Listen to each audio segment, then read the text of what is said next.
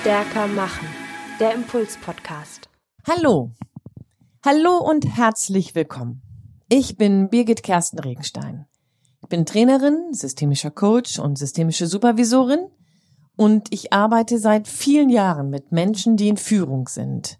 In den unterschiedlichsten Ebenen. Aus dem Team heraus, bereits schon länger in der Sandwich-Position oder aber so richtig in der Direktoren- oder Vorstandsebene angekommen, als Sparingspartner oder aber auch als freche Fragenstellerin. Ich begleite Teams, die sich in die Sackgasse ähm, manövriert haben und ich unterstütze Menschen, die ihre persönliche Resilienz stärken möchten für sich selbst, um in Krisen und Her Herausforderungen handlungsfähig zu bleiben, aber auch um als Multiplikationsfaktor für ihr Team nochmal die richtigen Ansätze zu finden. Alles im Allem beschäftige ich mich also mit Führung in ganz unterschiedlichen Verzahnungen von dem Arbeitsbereich und dem Persönlichkeitsbereich. Und in diesem Zusammenhang erreichte mich vor kurzem eine Frage ähm, von euch, die beschäftigte sich genau damit, was macht Führung eigentlich mit meiner eigenen Persönlichkeit? Was bedeutet das eigentlich? Ich habe wenn ich das so trennen will, meine Person, meine Freizeit, mein privates Leben und ich bin im Beruf außerdem auch noch Führungskraft. Ich habe Führungsverantwortung, ich bin verantwortlich für ein Team, für eine Abteilung oder aber für einen gesamten Geschäftsbereich oder aber vielleicht sogar noch für ein gesamtes Unternehmen. Und ja, ich finde diese Frage auf der einen Seite sehr berechtigt und auf der anderen Seite glaube ich, wenn ich, wenn wir näher hinschauen, beantwortet sie sich in dem, was du selbst in deinem Führungsalltag bereits erlebst von selbst. Denn du merkst, dass die Führungsverantwortung dich in deiner Person zunehmend verändert. Selbstverständlich hat das keine Möglichkeit, irgendwie separiert zu werden. Und zeitgleich gibt es dabei vielleicht Veränderungen, die dir nicht so selbstverständlich gefallen oder aber die du auch nicht vorher geahnt hast. Das bedeutet, wenn du in Führung gehst, unterscheidet dich das schon mal per se von denen, die eben nicht das Führungsangebot vorgestellt bekommen. Es gibt also etwas in dir, was sowohl intrinsisch als aber auch kompetenzmäßig anders ist als das, was im Rest deines Teams gelebt, gezeigt oder gewollt wird für eine Position. Das heißt, wenn du in Führung kommst, bekommst du also einen Verantwortungsradius, der größer ist als das, was du vorher als ganz normales Teammitglied hattest oder als ganz normaler Abteilungsleiter hattest du andere Verantwortlichkeiten, als wenn du jetzt Direktor bist.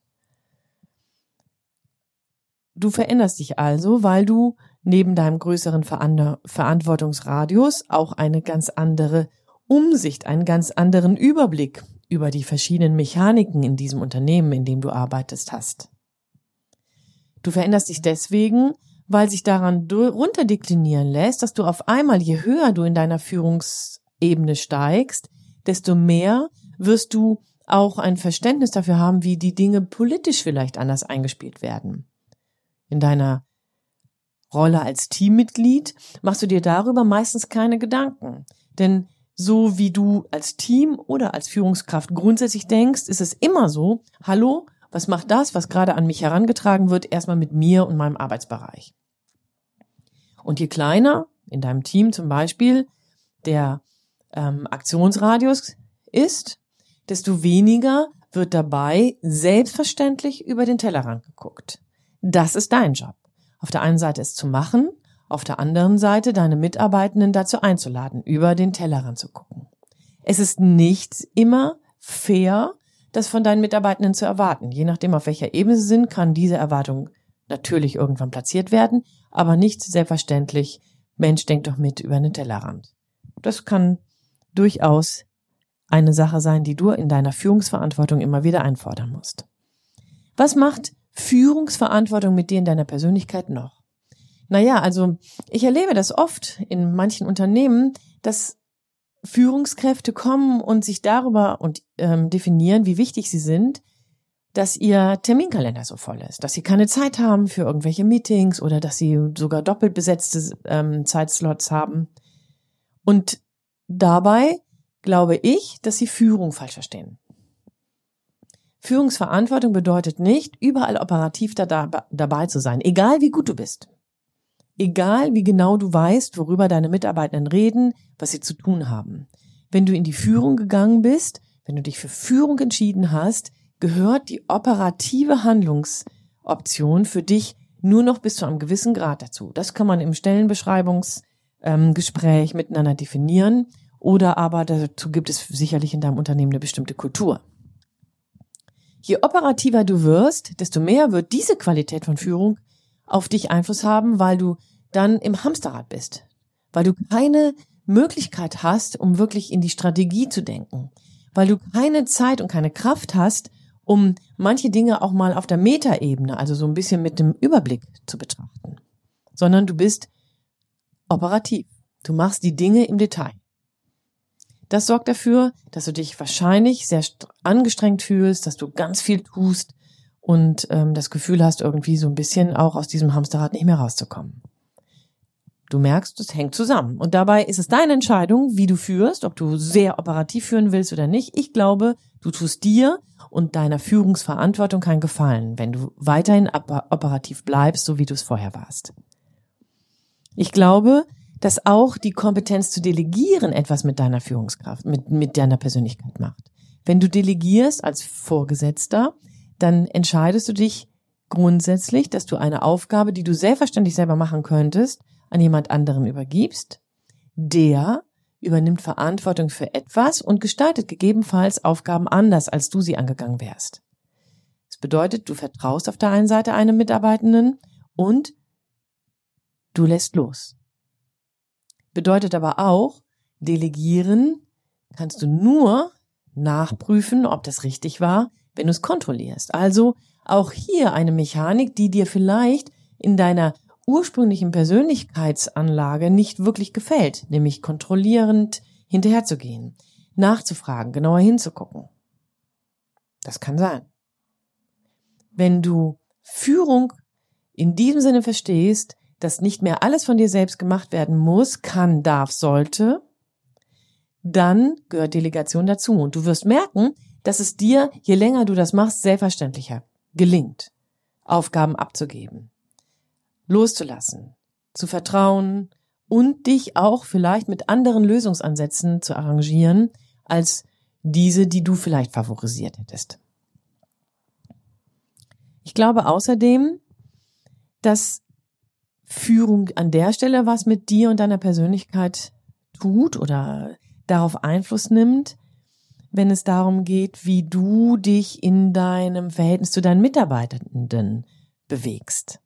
Da, wo du vielleicht vorher zum Team gehört hattest oder da, wo du vielleicht schon ähm, dich auf deiner Ebene so eingegruft hast und da den ein oder anderen Kumpel oder Sparringspartner hattest, da geht es jetzt darum, dass sich nochmal was Neues einmischt. Du bist einen Step weiter und es gibt gegebenenfalls Dinge, Entscheidungen, die du von oben nach unten transportieren musst, die dir vielleicht nicht gefallen, aber die deinen Mitarbeitenden erst recht nicht gefallen werden. Und dabei kann es gut sein, dass du dir wünschst, dass der Mitarbeiter dich versteht. Aber es muss er nicht unbedingt. Hier ist also das, was du in deiner Persönlichkeit verändern lassen kannst, die Erwartung, die Hoffnung, dass dein Gegenüber deine Entscheidung versteht, mag, sogar akzeptiert und gut findet. Also in deiner Persönlichkeit sich davon zu lösen, dass dein Gegenüber sich mit dir loyalisiert. In deiner eigenen Meinung, in deiner eigenen Entscheidung den Step mit dir geht. Das kann gut sein und es gibt hoffentlich viele, viele, viele, viele, viele Entscheidungen, die du triffst, die du kommunizierst, auch von oben nach unten, die du so darstellen kannst, dass dein Mitarbeitender oder dein Team oder deine Abteilung sagt, okay, Shaka, verstehen wir den Kontext, der ist wichtig, das große Bild haben wir verstanden und wir haben jetzt auch die ableitenden To-Dos für uns runtergebrochen. Wir sind dabei. Super, herzlichen, herzlichen Glückwunsch. Aber es gibt eben auch Entscheidungen, die du kommunizieren musst, die du selber vielleicht auch treffen musst, die der Mitarbeiter nicht immer versteht und auch nicht immer gut findet. In deiner Persönlichkeit darfst du dich davon verabschieden, das zu wünschen. Also deine innere Autarkie darf hier stärker werden. Du darfst dich innerlich unabhängiger erklären von dem, was dein Gegenüber von dir vielleicht denkt, von dir sich wünscht oder über dich sagen wird. Nicht leicht. Ich glaube, das ist eine der schwierigeren Übungen, wenn du in deiner Art, wie du deine Persönlichkeit lebst, eher auf Beziehung aus bist. Wenn eines deiner Hauptmotive Kontakt ist, dann ist das nicht leicht. Es gibt viele Möglichkeiten, viele Mechanismen, das für sich einzuüben. Und ich wünsche dir dabei wirklich viel Erfolg, immer wieder so kleine Steps zu machen. Na, auch unschöne Sachen kommunizieren zu können und dabei nicht einzuknicken und zu hoffen, dass dein Gegenüber dich dann trotzdem mag, sondern auszuhalten, dass es im Moment eben nicht so ist. Wenn es aber so sein sollte, dass du bei all dem, was du merkst, dass du vielleicht nicht mehr in manche Gespräche mit hineingenommen wirst, weil manche Dinge dafür sorgen, dass du so ein bisschen draußen bist, dann gehört das tatsächlich mit in die Rolle. Und hier gehört es nicht dazu, dass du einsam bist. Es gehört dazu, dass du vielleicht nicht mehr mit deiner Abteilung jedes, jeden Freitag ein Bierchen trinken gehst, sondern es gehört eher dahin, dass du dir selber deine Sparringspartner suchst, vielleicht auf deiner eigenen ähm, Augenhöhe, auf deiner eigenen hierarchischen Ebene, vielleicht mehr draußen, mehr im Privaten, einen größeren oder intakten Freundeskreis pflegst. Und ups, hier sind wir wieder bei dem Thema, was ich zuerst mit euch besprochen habe, nämlich operativ zu sein. Ja, je mehr du operativ bist und je mehr Zeit du im Betrieb verbringst, wenn aus deiner 30, 35, 40 Stunden Woche eine 80 Stunden Woche äh, ähm, wird, dann hast du natürlich keine Zeit, um Freundschaften zu pflegen. Und dann wirst du einsam, da hast du recht. Das hat aber nichts mit Führung zu tun.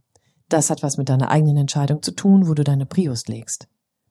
Denn ich glaube, 80 Stunden arbeiten versus 40 Stunden oder 35 Stunden arbeiten hat nichts mit wichtig sein zu tun, sondern eher mit wichtig sein wollen zu tun und mit unabdingbar sein wollen zu tun. Ja, du darfst dich gern bei mir melden, wenn du das anders siehst. Ich bin sehr gespannt auf unsere Diskussion dazu. Wenn du aber außerdem merkst, dass in deinem Team schlecht über dich geredet wird, weil vielleicht der eine Mitarbeiter oder die andere Mitarbeiterin frustriert über deine Entscheidung ist oder aber bestimmte Dinge nicht akzeptieren möchte, dann gilt es, das Gespräch zu suchen. Das ist an dir und das hat auch was mit deiner Persönlichkeit zu tun. Deine Persönlichkeit nämlich an der Stelle zu stärken, sich in die Konfrontation zu begeben. Konfrontation nicht im Sinne von permanent streiten, sondern hallo du, ich beobachte da was, das macht mich skeptisch und ich würde gerne hören, was dich, liebe Frau Fischer, dazu animiert, hier in das Team hinein, in die Abteilung hinein schlecht zu sprechen oder aber das Thema zu tabuisieren oder aber das Projekt zu unterlaufen. Das bedeutet, an dir ist es, in die Konfrontation zu gehen, freundlich nachzufragen und zu verstehen, was den anderen, dein Gegenüber, so frustriert, so demoralisiert oder vielleicht auch so negativ einstellt. Bedeutet nicht, wenn du nachfragst und es erfährst, dass du dann sagst, okay, wow, super, danke, dass du mir das sagst und jetzt mache ich alles anders. Nein, es geht darum, das zu verstehen und neu abzuwägen. Hat das Einfluss auf deine Entscheidung? Hat das Einfluss auf das, was du in den nächsten Steps machen möchtest? Oder aber bleibt deine Entscheidung bei dem, was du entschieden hast, weil du sagst, die Argumente stimmen trotzdem. Es ist an dir, hier eine Abwägung zu machen und das dann weiter zu transportieren. Also das heißt, hier den Mitarbeitenden abzuholen, ihnen verstehen zu können, aber deutlich zu sagen, okay, geht auch nicht. An manchen Stellen geht es eben nicht. Bedeutet, hier sind wir auch wieder bei dem Stärken deiner inneren Autarkie. Ist nicht immer leicht. Und tatsächlich verstehe ich dich total, wenn es dir auch so geht. Hallo, eigentlich würde ich doch lieber irgendwie von allen gemocht werden und alle finden das toll. Mega wäre doch, wenn du irgendwie den Raum betrittst und alle so im Cheerleading aufstehen und dir applaudieren. Okay, wenn das nicht dein Bild ist, aber wäre irgendwie auch cool. Und manches Mal wird es vielleicht genau das sein, wenn du klar genug deine Persönlichkeit mit in die Führung hineinnimmst. Nicht im Sinne von, dass du alle lieb haben musst, sondern im Sinne von, ich lass mich durch das, was ich tue, prägen. Und umgekehrt, ich präge das, was ich tue, mit dem, was ich bin. Ich bin davon überzeugt. Führung braucht 100 Prozent. Und zeitgleich glaube ich auch, nur reflektierte Führung ist gute Führung. Bedeutet in beiden Aussagen, dass du mit deiner Persönlichkeit mittendrin bist. Du färbst ein. Du prägst und du wirst eingefärbt und du wirst geprägt. Ich wünsche dir dabei viel Freude, dich mehr selbstverständlich genau darauf zu stellen, nämlich mit der Aussage, so ist es. Es ist, wie es ist. Es wird auch so sein und es macht mir Freude. Gerne kannst du dabei dir nochmal Unterstützung holen. Auf der einen Seite durch Impulscoachings, die wir haben, auf der anderen Seite aber auch durch unsere Online-Kurse. Wir haben auf LAG, unserer Plattform von ähm, Teamkompetenz, nämlich Leadership and Resilience Know-how, genau da Online-Kurse platziert. Einmal Führungsessentials, alles das, was du brauchst, um Instrumente in deinem Führungsalltag zu nutzen. Und der nächste Kurs ist tatsächlich schon in der Mache und bald auch online. Führung braucht Persönlichkeit. Vielleicht sehen wir uns da wieder. Ansonsten wünsche ich dir viel Spaß beim Umsetzen, so wie immer. Deine Birgit Kersten Regenstein von Teamkompetenz. Einfach stärker machen.